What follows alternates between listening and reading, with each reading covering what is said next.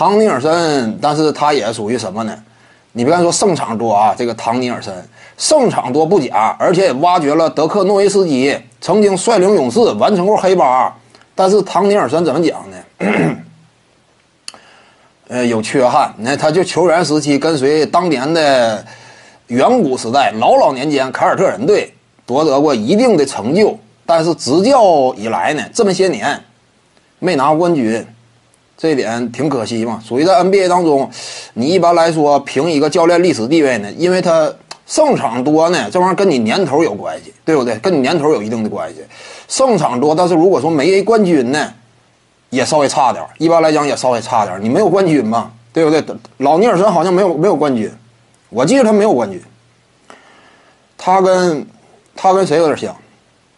他跟这个 CBA 联赛当中蒋兴权特别像。你看他俩都是四十年代生人，差不多。蒋兴权也是四十四零年的吧，现在也是八十来岁。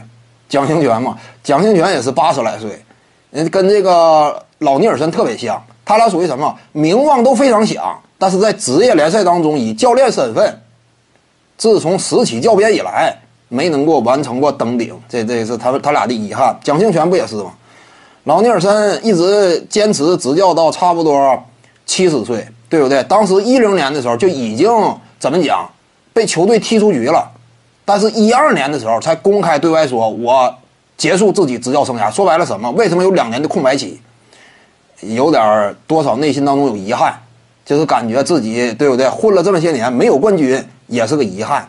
你像蒋兴权呢也类似，蒋兴权是差不多二零一三年在广东佛山还执教呢，之前一直苦苦挣扎。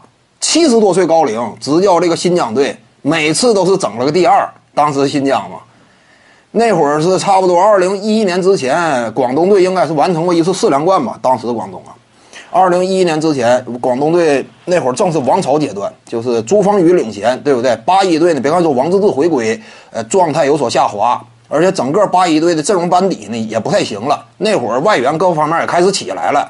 我之前谈过嘛。零八年，自从邦奇威尔士加盟西边以来，整个外援层次水涨船高。到罗恩阿泰斯特那个阶段呢，可以说呢，就有了一股淘金热。就是罗恩阿泰斯特那个阶段，就是很多 NBA 大牌愿意来试下水，新兴市场国家，对不对？尤其整体中国的经济规模啊，呃，这么高，都想来看一看情况。那个阶段嘛。所以八一队当时不太行，但是新疆队那会儿方兴未艾，可以这么讲。新疆队当时势头挺猛，蒋兴权率领之下呢，连年也是干进总决赛、季后赛，成绩也好，但是打不过当年的广东队，打不过。你看这 广东早期那会儿谁，呃，斯马斯帕克，对不对？当年在科比口中啊，零五零六赛季净拖后腿的斯马斯帕克，他在广东队效力过吧？还有个冠军戒指，我记得应该。斯马茨帕克是不是有个冠军戒指？徐静宇的八堂表达课在喜马拉雅平台已经同步上线了。